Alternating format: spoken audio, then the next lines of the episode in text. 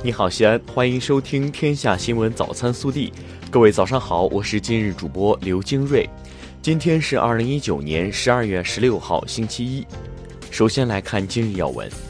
十二月十六号出版的第二十四期《求是》杂志将发表中共中央总书记、国家主席、中央军委主席习近平的重要文章，推动形成优势互补、高质量发展的区域经济布局。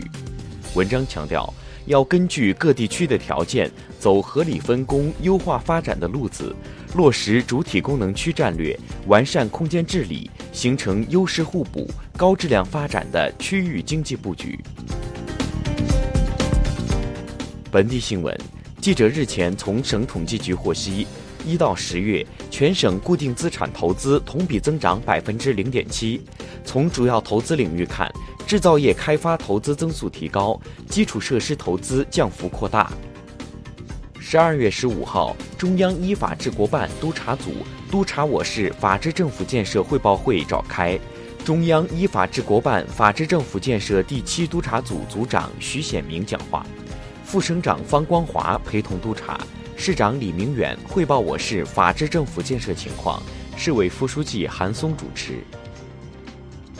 记者昨日获悉，不久的将来，浐灞的桥梁家族将再添新成员——湘淮六路跨灞河桥。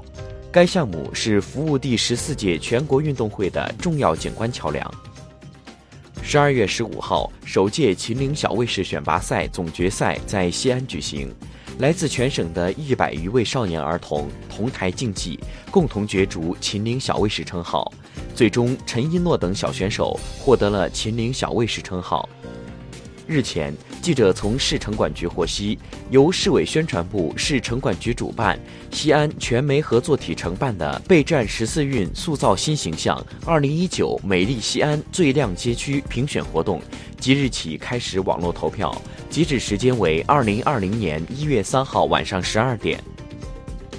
记者从省文物局获悉，日前在北京举行的2018至2019年度国家优质工程奖表彰总结大会上，周原国际考古研究基地工程项目荣获国家优质工程奖。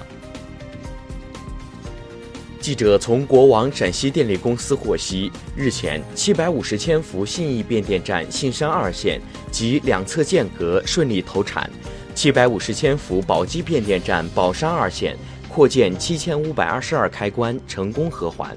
标志着陕西电网七百五十千伏关中双环主网架建设即将建成。国内新闻。为落实中美双方近日关于经贸问题的磋商结果，根据相关法律法规和国际法基本原则，国务院关税税则委员会决定，对原计划于十二月十五号十二时零一分起加征关税的原产于美国的部分进口商品，暂不征收百分之十、百分之五关税；对原产于美国的汽车及零部件，继续暂停加征关税。近日。中共中央办公厅、国务院办公厅印发了关于减轻中小学教师负担、进一步营造教育教学良好环境的若干意见，要求进一步营造全社会尊师重教的浓厚氛围，为教师安心、尽心、舒心从教创造更加良好环境。记者十五号从国务院扶贫办了解到，预计二零一九年全国减贫人口将超一千万。截至二零一九年底，百分之九十五以上的贫困人口可以实现脱贫，百分之九十以上的贫困县可以实现摘帽。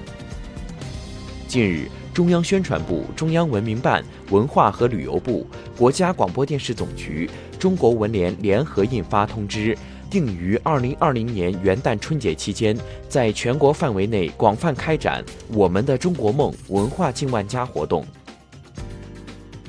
首航南极的中国雪龙二号极地科考破冰船，十五号继续在南大洋宇航员海开展综合科考。连日来，一些大洋科考重器亮相，助力中国第三十六次南极考察队获取理想的科考样品。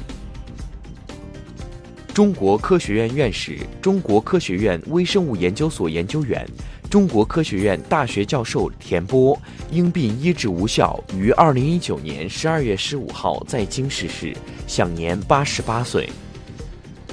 记者十五号从川煤集团杉木树煤矿幺二幺四透水事故现场获悉，发生事故的十四日，当班入警三百四十七人，已安全出警三百二十九人。目前失联人员被困区域得到进一步确定，抽水、输氧、巷道清淤、钻机营救等工作仍在继续。据上海市公安局静安分局官方微博消息，十二月十五号二十时许。静安公安分局接幺幺零报警，称新闸西路西康路附近一男子持刀砍人，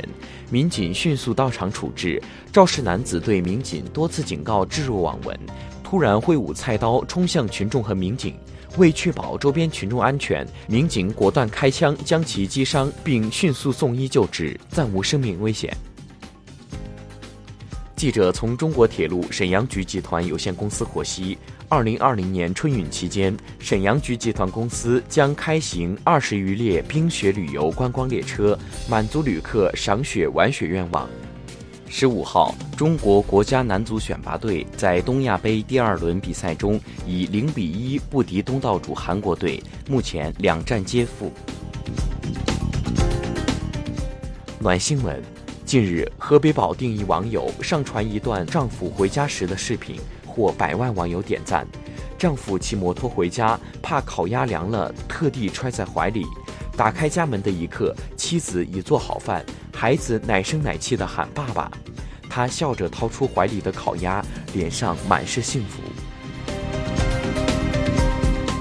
热调查：近日，二零一九中国职场女性心理健康绿皮书发布。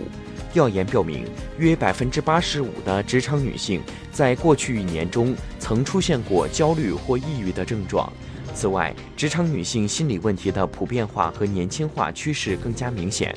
年轻一代女性对自己的外貌和身材尤为在意，而绝大多数职场女性会在孕育期出现抑郁状态，产后抑郁最为普遍。对此你怎么看？更多精彩内容，请持续锁定我们的官方微信。明天不见不散。